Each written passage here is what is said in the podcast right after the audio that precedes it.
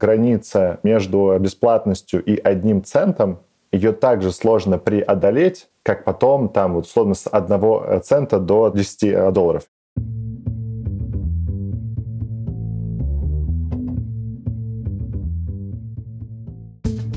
Привет! Я Юра Агеев, и это 182 выпуск подкаста Make Sense. Вместе с гостями подкаста мы говорим о том, что играет важную роль при создании и развитии продуктов. Люди, идеи, деньги, инструменты и практики. И сегодня мой собеседник Евгений Некрасов. Мы поговорим о том, из чего состоит модель монетизации и какие они бывают. Обсудим вопросы, которые нужно задать себе и продукту, когда выбираешь способ монетизации – Поговорим о разнице между ценой и ценностью и о том, как это воспринимают люди. И еще обсудим тему изменения модели монетизации существующего продукта. И немного поговорим об этике. Подкаст выходит при поддержке конференции по менеджменту продуктов Product Sense и сервиса Product Sense Academy. Наша следующая конференция состоится 25 и 26 апреля 2022 года в Москве и онлайн. Билеты уже в продаже. Женя, привет. Привет, привет. Расскажи немного про себя, пожалуйста. Ну, кроме того, что меня зовут Женя, я начинал с э, тестирования, потом перешел в проекты мобилок и постепенно стал продуктом. Поработал в итоге и в стартапах, и в крупных компаниях, как Авито, наверное, больше всего мне нравится где-то а между. И вот два с половиной года, вплоть до Нового года, отвечал за монетизацию в Учеру. Класс. Ну вот монетизация — это твой фокус, насколько понимаю, вообще. А монетизация — это только то, чем я занимался два с половиной года в Учеру. Это та тема, которая у меня была не покрыта в mm. знаниях, и когда мне предложили позаниматься — то мне стало очень интересно. Слушай, мне вот очень интересно в целом это тело, поэтому прекрасно, что такой опыт случился. Давай же скорее про него говорить. Я предлагаю начать с договориться о понятиях, да, что такое монетизация, что такое вообще модель монетизации, потому что ну, когда, знаешь, э, бывает такой разговор, а, ну, там модель монетизации такая, или вот у них монетизация уже началась. И все таки кивают головой, понимающие, да, да, все ясно, понятно, они деньги начали брать. Но мне кажется, это не всегда прям вот так просто. Да, ну там самое распространенное заблуждение это когда под моделью монетизации воспринимают модель привлечения пользователей. Что это такое? Ну, то есть вот э, есть то, как ты как компания привлекаешь пользователей, и там есть фримиум, от реал и без триала. И это именно относится к пользователям.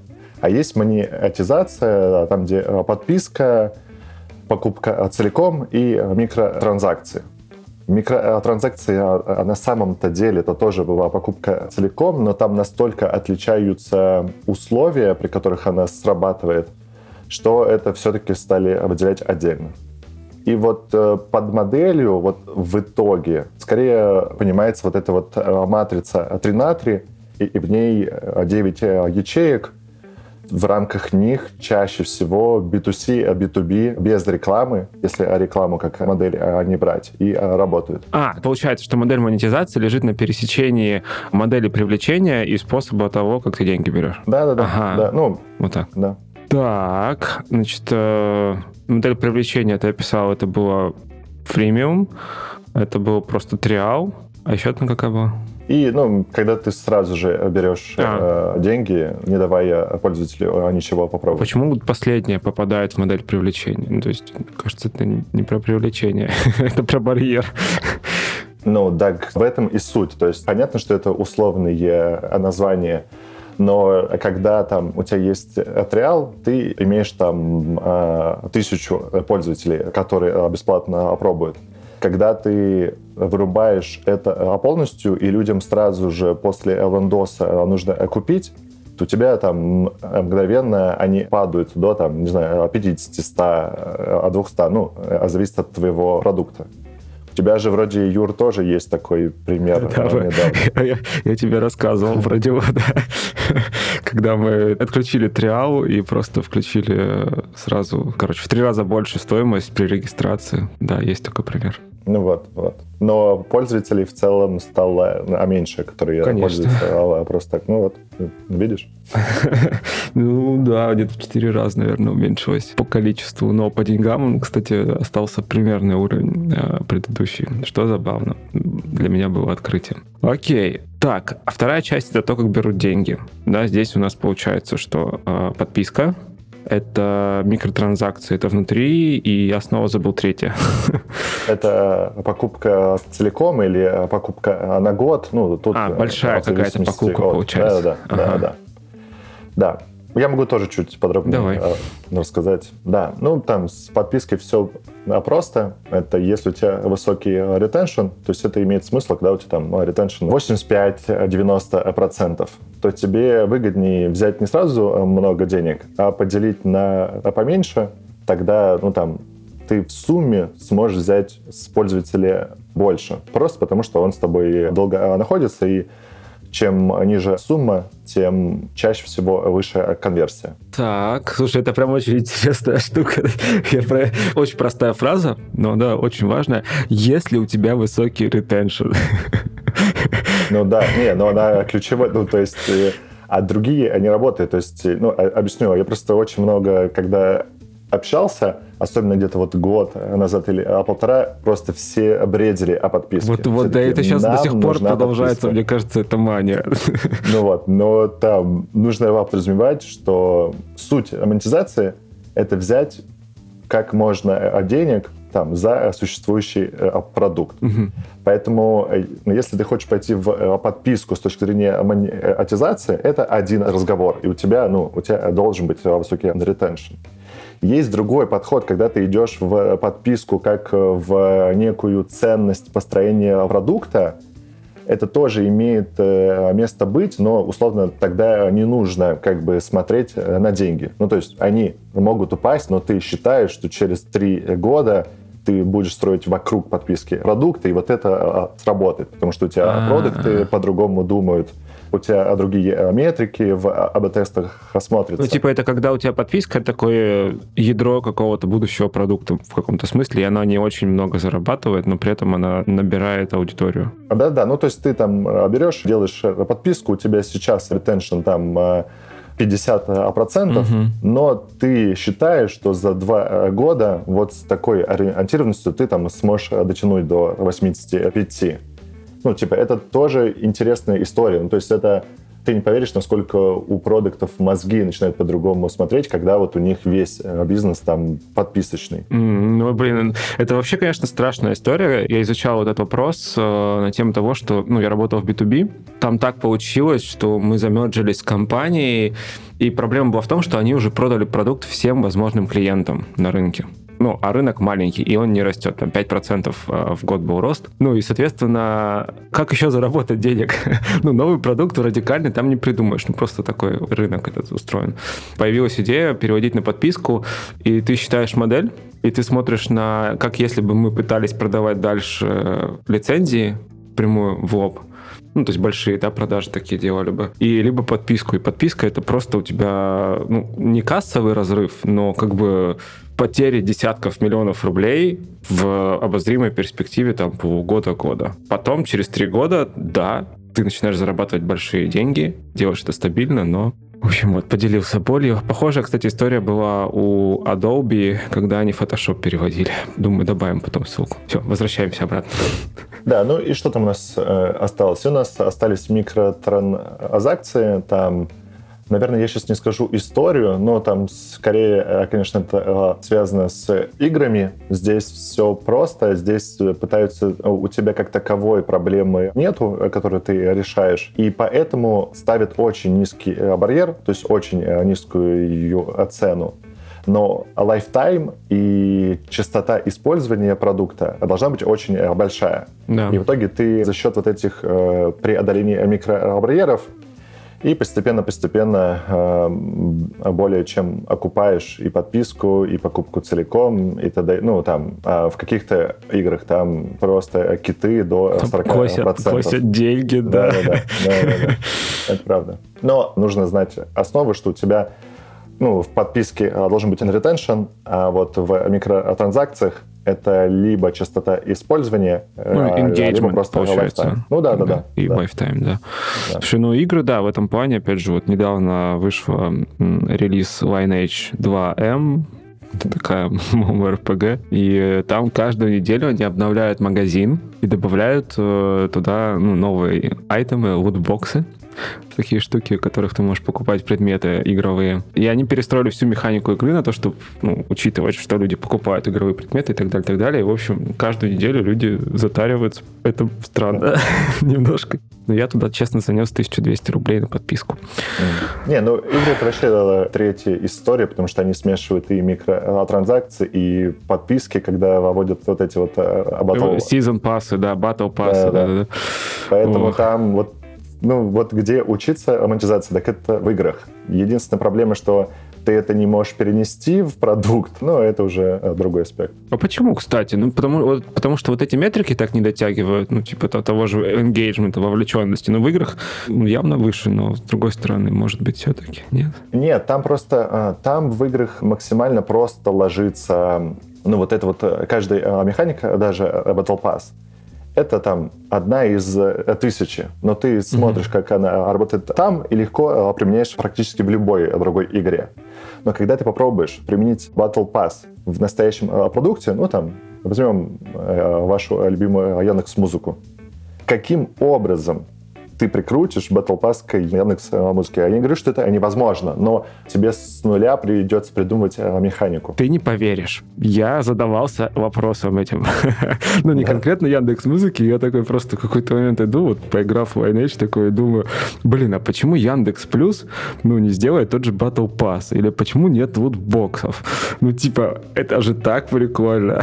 но и мне пока еще не, не ответили на этот вопрос. Ну, ну да, механику посмотрим. действительно, ну, эксперимент момент мысленный, да, подсказывает, что тебе придется придумать механику, что тебе придется пересчитывать экономику. Но, с другой стороны, там, в теории, да, у тебя могут появиться те же самые киты, там, я не знаю, ну, это фантазии, конечно. В Яндекс Музыке маловероятно. Ну, нет, так подожди, ну, Яндекс Плюс, он в целом не, окей, может быть. Здесь именно, мне кажется, а, вопрос ресурсов, что скопировать механику из игры в, а, в другую игру просто — а перепридумать механику там на основе, это уже там совершенно другой сложности задача. Но это будет интересно. Нет, я-то сам с удовольствием э, посмотрю. Слушай, э, вот приглашение продукты Яндекс Плюс, мы вас ждем в подкасте. Нам интересно это обсудить. Окей, слушай, модель монетизации это всегда ты сам это сказал, что может быть смешанная модель, да, получается, там и будет подписка, и будут микротранзакции, и что-то еще. То есть у нас продукт может монетизироваться сразу по нескольким путям. И, наверное, чаще всего так и бывает. Ну, типа несколько каналов, несколько способов снятия денег. Да-да-да. Не, ну это чаще всего это получается делать, когда у тебя внутри одного продукта живет несколько потребностей. Например, там есть э, PlayStation, и ты можешь покупать игры.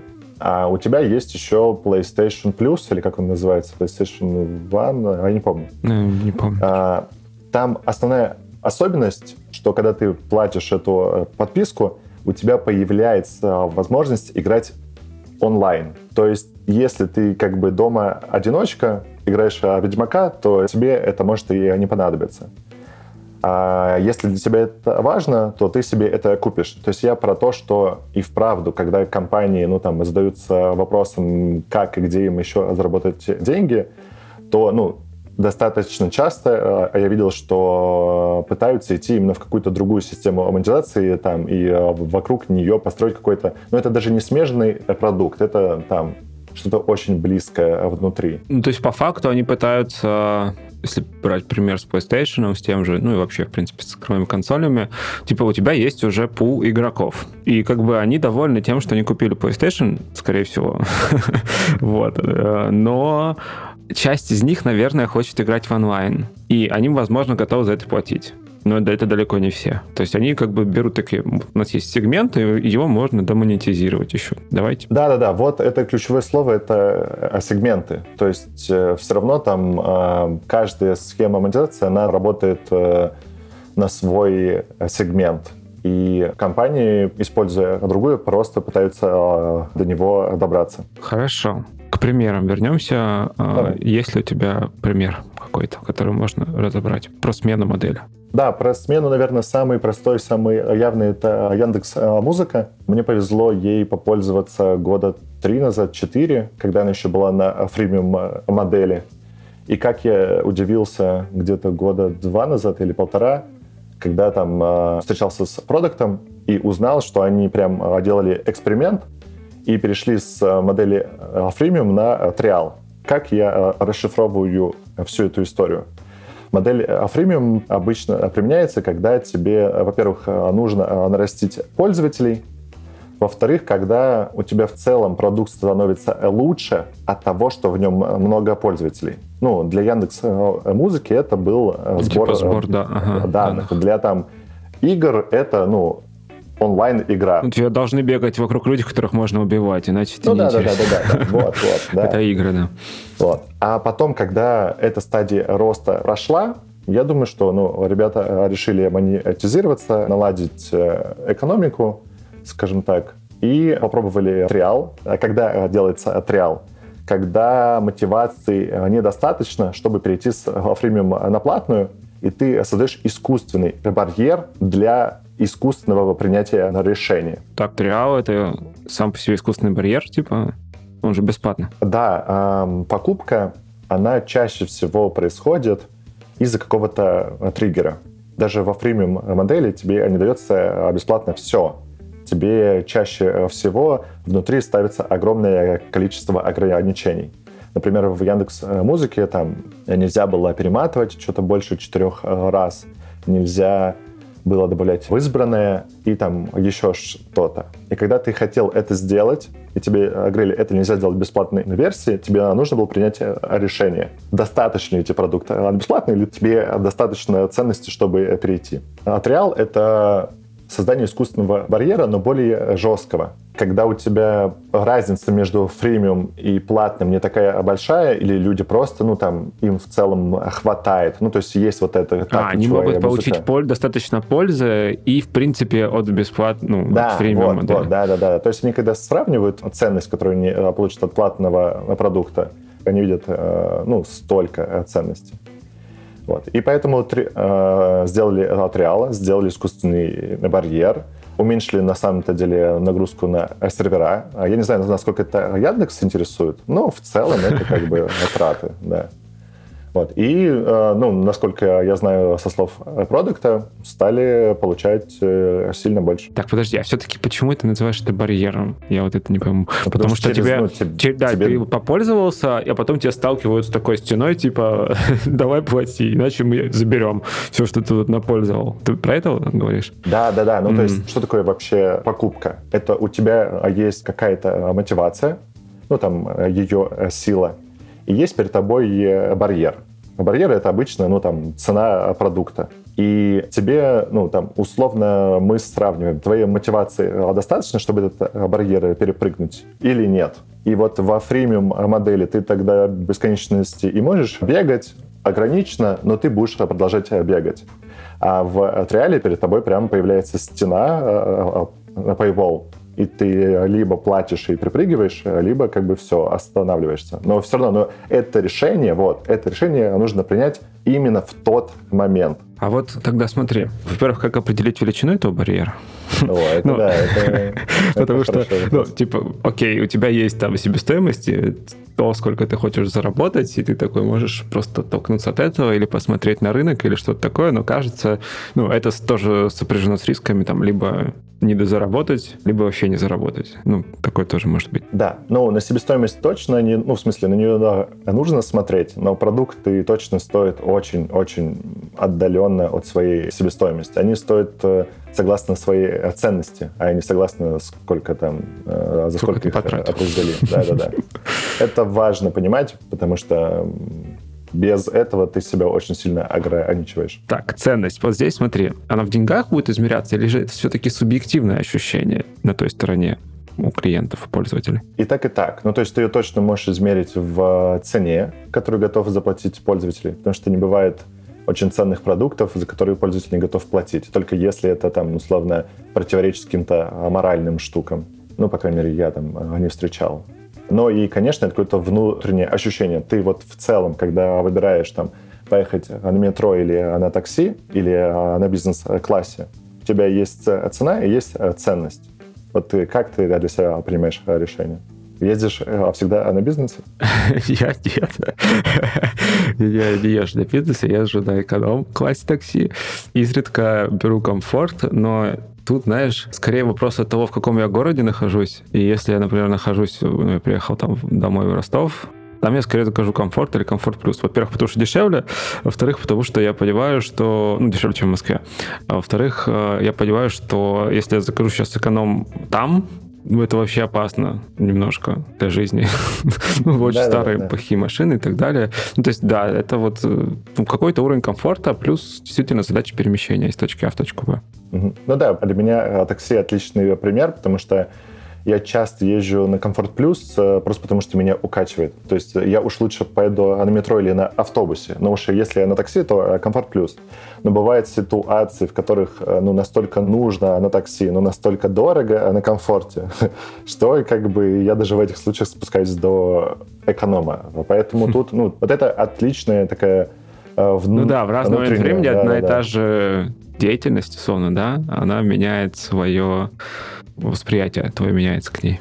Да, то есть у каждого человека в каждый момент времени есть ну, достаточно четкое понимание, какую ценность а, ему отдает а, продукт.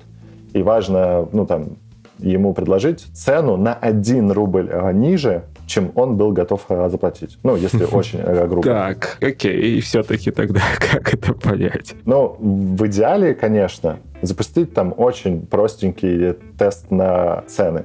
То есть тебе не нужно тестировать на начальном этапе 10 э, цен, тебе нужно протестировать э, желательно 3. То есть там ты берешь цену там тысячу, пять тысяч там, и 15 тысяч. Ну или там э, на поменьше разброс. Все зависит от. И у тебя на самом деле появляется кривая эластичности цены. Она еще работает тут, кстати, мне интересно. У нас работала. Ну, так. по крайней мере, вот в Учеру э, работала. Ну, то есть прям, как эластичность спроса, она, по-моему, там называется в экономике. Ну, типа, когда в зависимости от э, той цены, которую ты ставишь на да, товар, да, у тебя да. изменяется спрос. Да, да, да. А я слышал, знаешь, какое мнение, что она не работает в IT-продуктах? Нет, она, сейчас объясню, она может не работать, если у тебя много а, предложений. Ну, то есть, а, предположим, ты продаешь там на неделю, на месяц, на год, у тебя несколько продуктов, разные пакеты, и в итоге у тебя эластичность действовать будет, но ты ее не будешь замечать, потому что у тебя и так огромный выбор. Ну, то есть каждый пользователь найдет что-то под свой mm-hmm. ценник и под свои э, желания. И так как ты все это предоставляешь, то как бы и вот, ну ты все равно получаешь эти деньги, типа. Да, то есть когда ты меняешь э, цену вот внутри сложного продукта, то у тебя прикол не в эластичности, а в том, что пользователь может переотечь в другие Другой продукты. Просто, да, да, да. да. да. Угу. Кстати, это интересно. А, смотри, вот по теме выбора цены уже, наверное, анекдотический пример это Интерком. Они описывали свои книжки, когда они в самом начале своего пути думали, какую цену ставить, и если мне память не изменяет, они просто поставили 50 баксов. Ну, просто потому что это достаточно ну, заметные деньги, но при этом не то, чтобы там какие-то большие. Вот это раз. А, есть еще статья по-моему, называется «Резиновые уточки-верблюды» Rubber Ducks and Camels Джоэля с польским, где он как раз обсуждает э, вот там в том числе и эластичность и так далее. Ну, в общем, он обсуждает вопрос выбора цены. И там он как раз приводит э, категоризацию по ценам достаточно простую, но, кажется, полезную. Ну, что есть, в принципе, цена, до которой ты там не задумываясь, можешь потратить эти деньги. Потом есть цена, которую ты, скорее всего, потратишь только задумавшись. Потом есть огромный, такой достаточно большой промежуток денег, в рамках которых очень сложно принять решение, потому что это уже и немного, и немало. И есть потом сразу большая сумма, которую, в принципе, ты готов отдать за что-то хорошее. Вот, и это, типа, и для B2B, и для B2C применимо. Для B2B только там контекст в том, что первые две суммы, они проходят без согласования, а третья сумма — это уже очень длинный цикл сделки. Мой вопрос такой, а есть ли какие-то такие вот, по твоему опыту, может быть, читал тоже где-то модели ценообразования, не знаю, что такого? Да, ну, по моему опыту они, конечно, есть. И, а, на самом деле, э, подписки, если ты посмотришь, они в основном э, живут в поле как раз вот этих вот не критичных для тебя цен, которые списываются каждый месяц для того, чтобы ты ни в коем случае не принимал решение об этом. Да. Но здесь важный момент, что чем большую аудиторию ты покрываешь, ты даже если посмотришь на Spotify, у них подписка в каждой стране своя. Это, это на самом деле вот с Ютубом, если бы он стоил так же, как в США, мне кажется, я бы, наверное, не подписался. Но так как он стоит по российским ценам. То, да, да, да. То есть это вот история э, ровно про то, чтобы не, не преодолеть эту границу. Но mm. при этом даже внутри России они на самом деле очень варьируются. То есть там в Москве 2000 рублей или 3000 рублей ты в рассрочку не возьмешь, а в регионах на самом деле возьмешь важно понимать все-таки, откуда у тебя идут пользователи, потому что ну, даже твое там ценообразование должно это учитывать. Ценообразование с э, опытом проживания в Москве, которое меняет взгляд на зарплаты. Да, но у тебя есть э, данные, и это спасает. Это правда.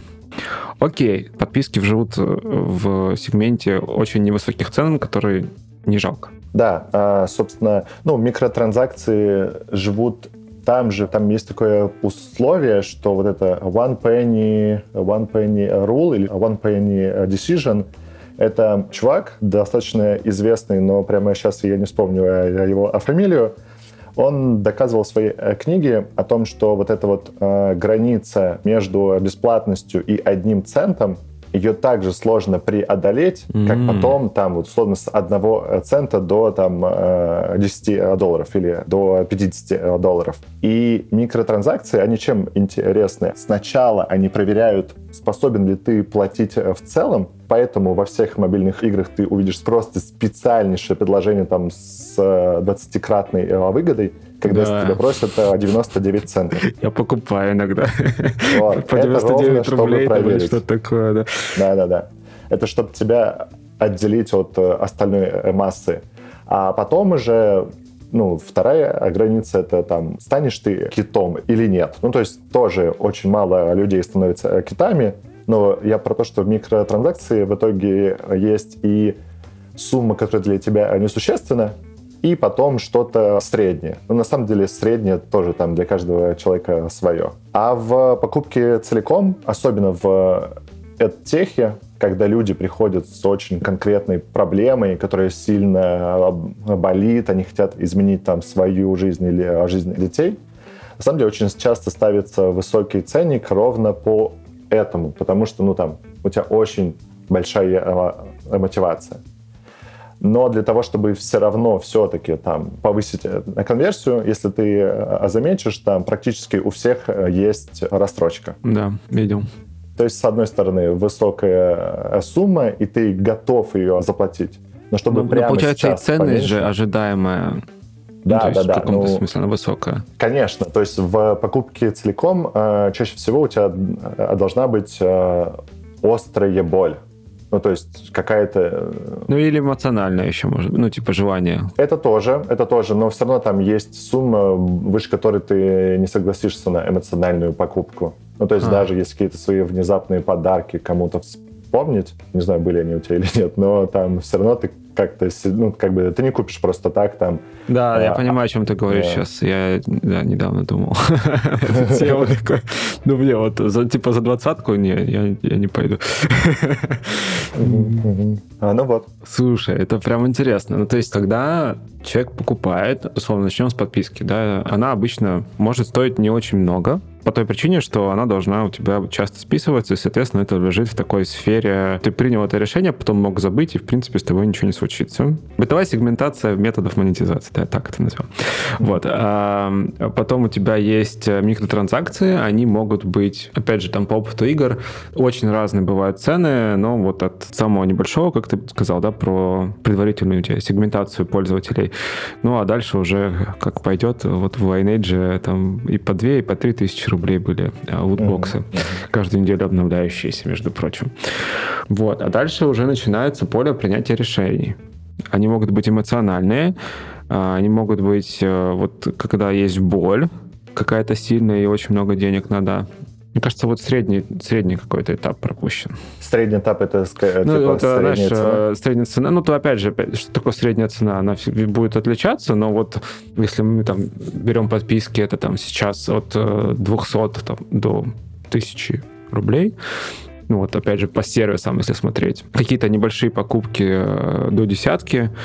Курсы, вот если мы говорим, они сейчас очень разные, но если мы профессиональные курсы, они там от 60 тысяч. Дальше там, не знаю, начинается что там, машины, айфоны, э, ноутбуки и так далее. Вот, ну не знаю. Ну, вот, а вот этот промежуток, знаешь, вот от десятки и до там 60. Да это же все, ну, типа, это все по одним и тем же э, правилам э, действия. То есть даже подписку, когда ты э, говоришь, типа, одно дело ты платишь за Яндекс Плюс, там сколько, 169 90. или Ну да, около- что-то такое. Что такое, да. Другое дело ты платишь за Netflix, там 700, а, кажется. 700. Даже внутри подписок э, важна ценность, которую тебе дает Netflix и которую тебе дает Яндекс Плюс. А Поэтому вот в этих средних покупках, ну, в них тоже нет ни- никакого секрета. Ты все равно вот, э, мы постоянно возвращаемся к тому, что цена — это вот та высота барьера, которую человек все-таки способен преодолеть.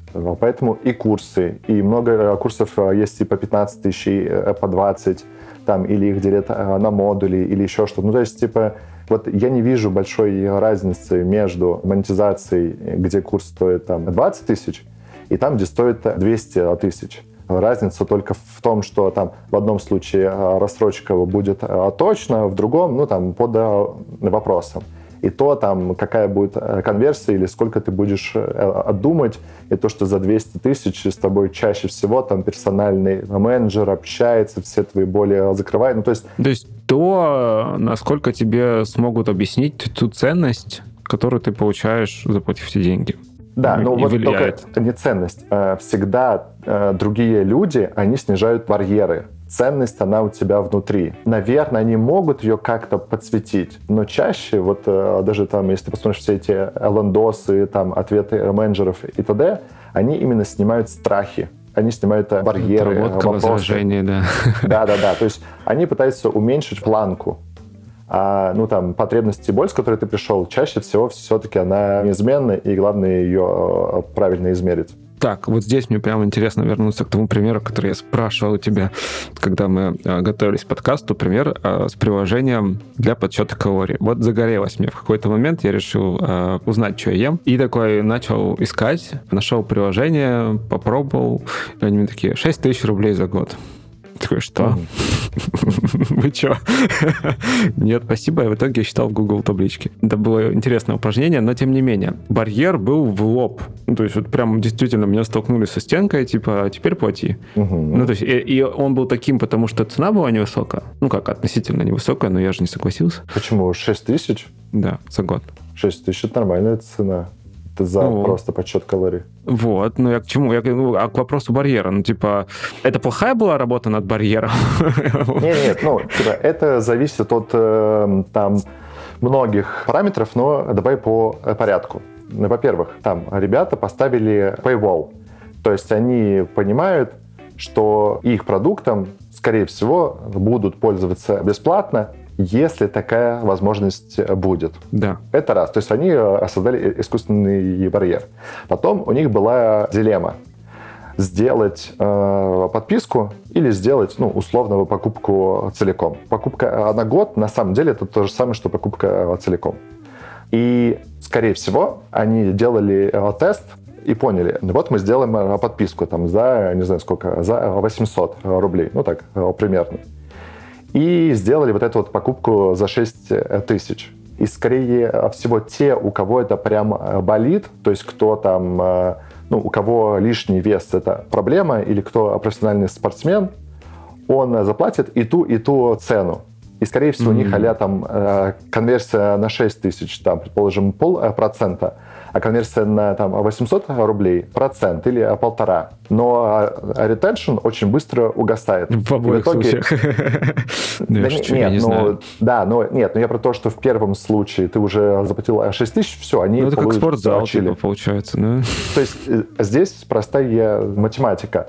За что ты больше получишь? Если ты полпроцента умножишь на 6 тысяч конверсии или полтора процента на 800 плюс какой-то там на ретеншн, да-да-да. И, ну, скорее всего, у них, ну, как бы в совокупности выиграл продажа целиком просто потому, что, ну, видимо, там часть людей скачала с какой-то проблемой, и вот, ну, как бы они В общем, я был не целевой. Да-да-да. Ну, скорее всего. Вот, мы плавно очень подошли к вопросу, который, мне кажется, тоже очень интересный, а как э, подбирать модель монетизации продукта. Вот ты на примере этого сейчас приложения очень неплохо описал, но, может быть, есть какие-то, не знаю, универсальные приемчики или вопросы.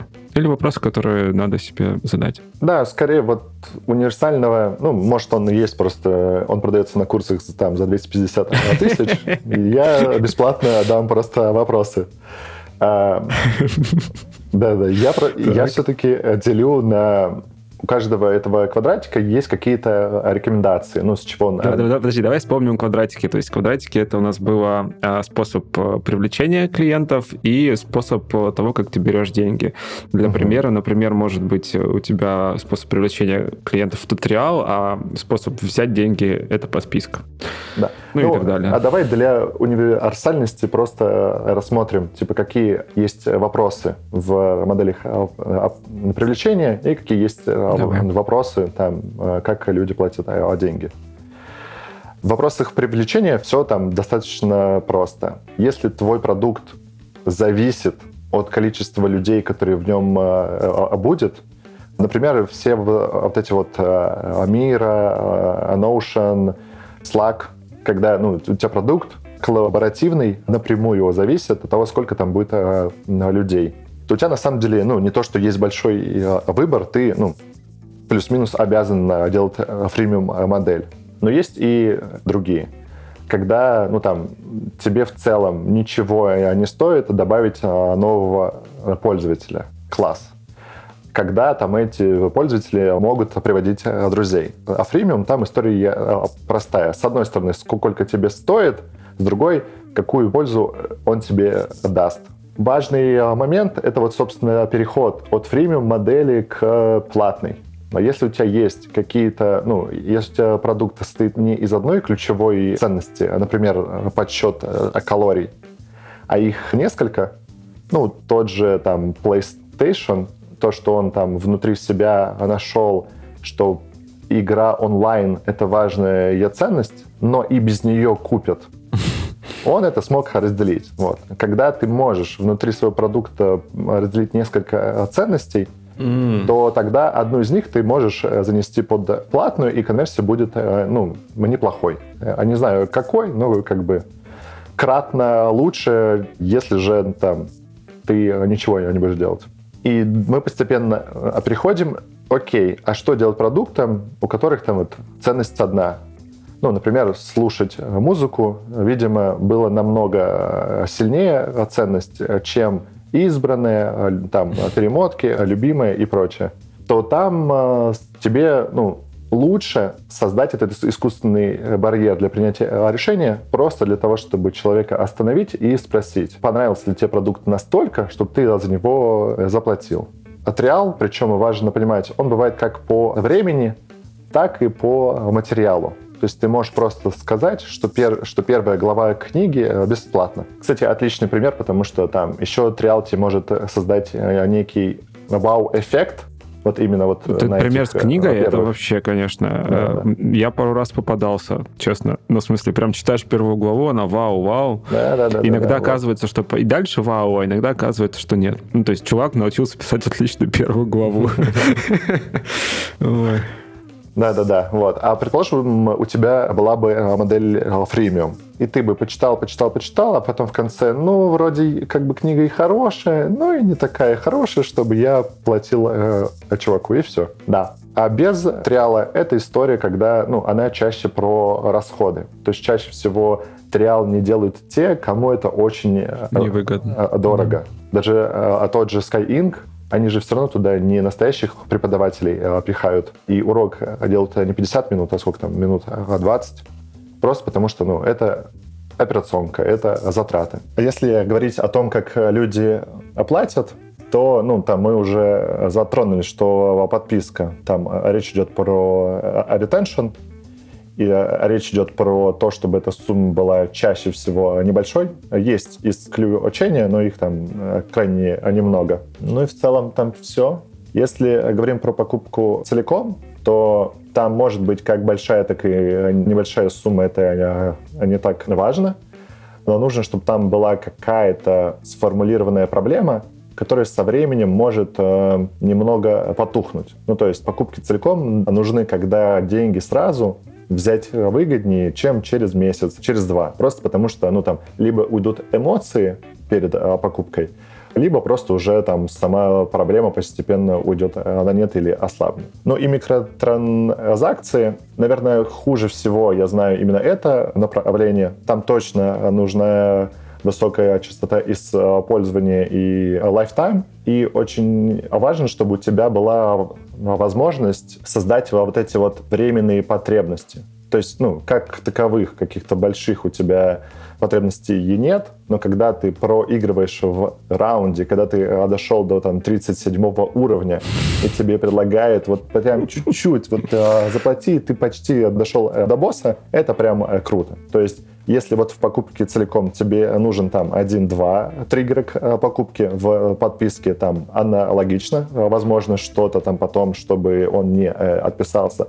то в микротранзакциях тебе нужно 15-20 ситуаций, в которых человека э, их нужно срежиссировать еще, возможно, да? Да, да, да, да, да, Ну, то есть это хорошая работа с э, Customer Journey Map, да. Ну и вот, и вот ты, когда это все берешь, у тебя достаточно все становится на круги своя, почему там почти весь этот тех работает в покупке целиком и без триала, потому что родители приходят там готовить к ЕГЭ, детей, ну, и они готовы отдать там эти 30-40 тысяч, потому что обучение в универе стоит э, 200 плюс в год. Или почему все вот эти вот э, коллаборативные B2B продукты, они в freemium модели и в, в подписке. Там нету съема э, каждый месяц, там обычно съем каждый год, но это просто особенность B2B продаж, что выставлять э, счет на год, ну, там, э, проще. Это но... гораздо проще, эффективнее, да. Эффективнее, да-да-да, ну, ты, я думаю, понимаешь. Да. Вот. Есть более сложные примеры, когда кто-то уходит там из одного в другое, или кто-то находится в нескольких, это, ну, там, не противоречит. Кстати, а вот из таких вот громких, не знаю, смен было ли что-то в последнее время? Ну, просто на моей памяти реально вот, большое было это Adobe, ну, типа, это такой монстр, который, ну, он, это было давно уже. Это было начало нулевых, кажется, что-то такое. Или середина. Не слышал? Мне кажется, вот сейчас прям на ум не придет. То есть я так смотрел, смотрел. Чаще всего я все-таки вижу, что запускают какой-то продукт э, рядом. Ну, понятно, там про PlayStation уже сказал, но я еще э, несколько таких примеров э, видел. А, условно, э, тот же Foxford. Они продавали курсы целиком для ЕГЭ, потом стали продавать для более младших классов. Так, ну здесь смены нету. А, ну они продавали без триала, вот. А потом, когда они вышли в экстернат, то есть они стали э, предлагать полностью там ребенку обучаться дома. Если я ничего не путаю, они дают э, месяц попробовать, каково будет э, ребенку. Ну, а будем честны, через месяц, когда ты уже там плюс-минус либо ушел из школы, либо к этому готов, нету проблем остаться на этом продукте. Но они вот это вот, поскольку решение без триала для тебя слишком стрессовое, они его подвинули через месяц, чтобы, ну, там, сгладить. Ну, окей, а смотри, как вообще челленджить существующую модель. Надо ли это делать? ну, кажется, что надо, конечно. Но допустим.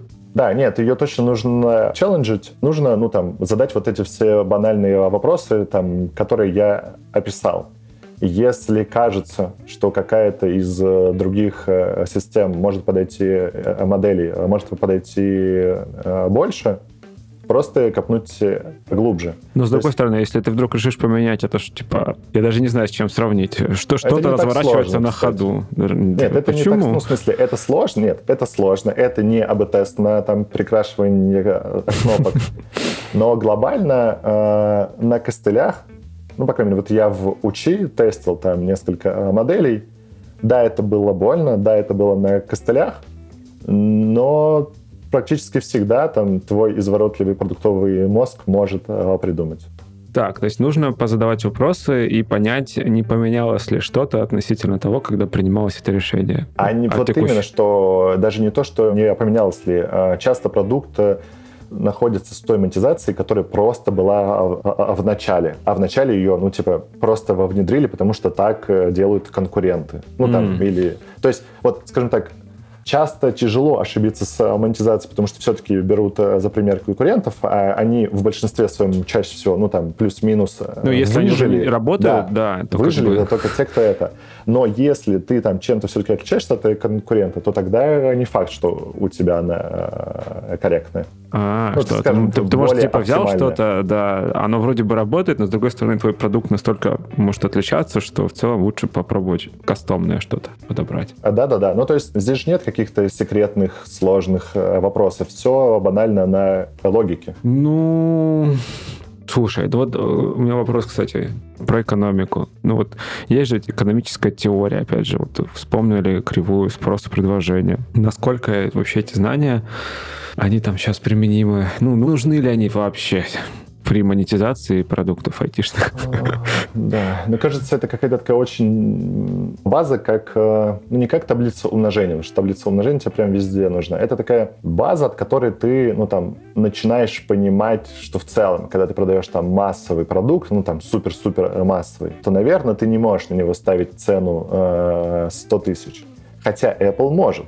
Поэтому это тут, э, ну, типа, не знаю, ну не думаю, что как-то это прям очень пригодилось, если честно. Ты сейчас это сказал, я подумал, что в целом, так, если смотреть на цифры, то вот выходит, не знаю, B2B продукт какой-нибудь, у него же не миллионы клиентов, ну, есть исключения, есть исключения, и у них есть миллионы клиентов, но в целом там B2B-шный продукт это 10-20 тысяч, если это успешный продукт. А B2C, ну, там счет идет на миллионы уже.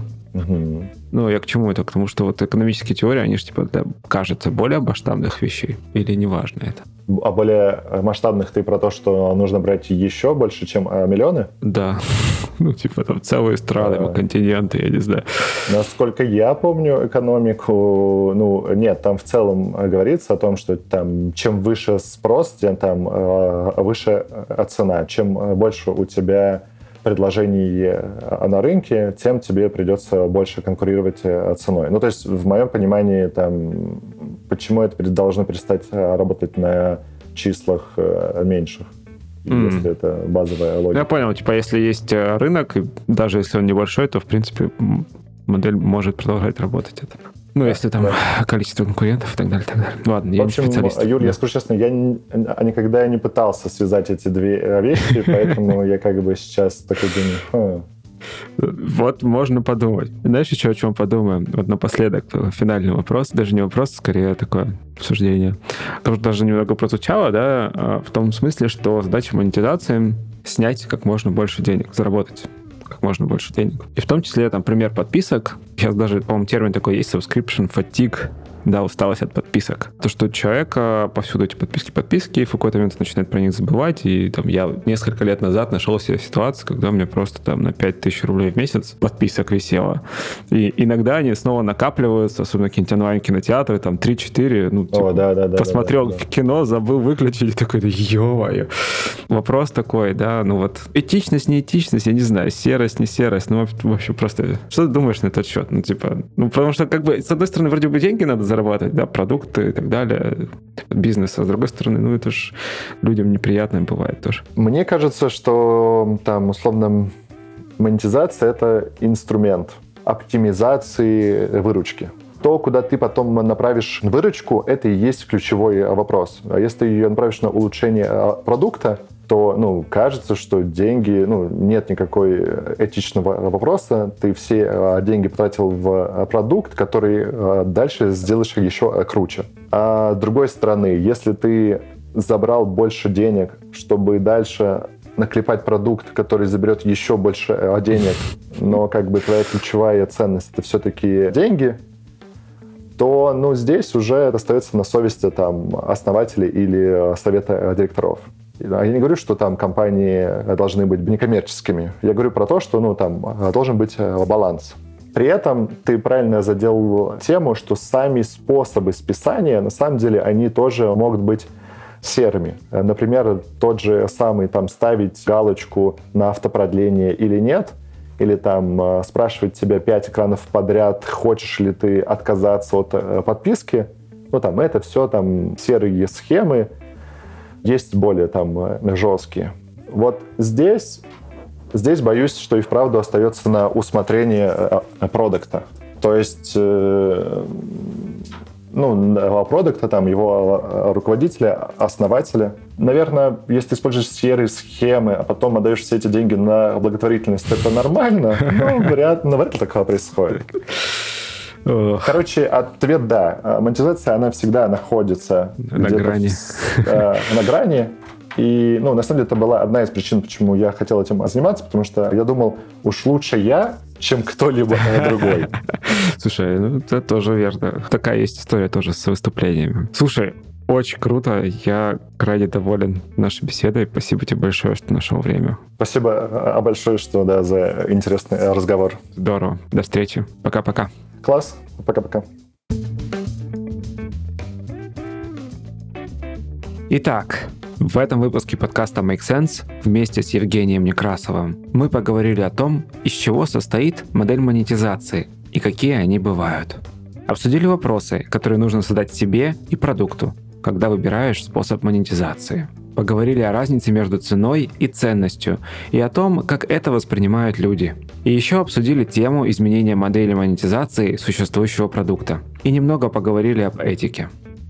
Подкаст выходит при поддержке конференции по менеджменту продуктов Product Sense и сервиса Product Sense Academy. Наша следующая конференция состоится 25 и 26 апреля 2022 года в Москве и онлайн. Билеты уже в продаже. Если вам понравился выпуск и вы считаете информацию, которая прозвучала полезной, пожалуйста, поделитесь ссылкой на выпуск со своими друзьями, коллегами, знакомыми, Оставляйте комментарии и ставьте лайки в сервисах, где слушаете подкаст. Это поможет большему количеству людей знать о том, что он существует. Это был 182 выпуск подкаста Make Sense и его ведущий Юра Агеев.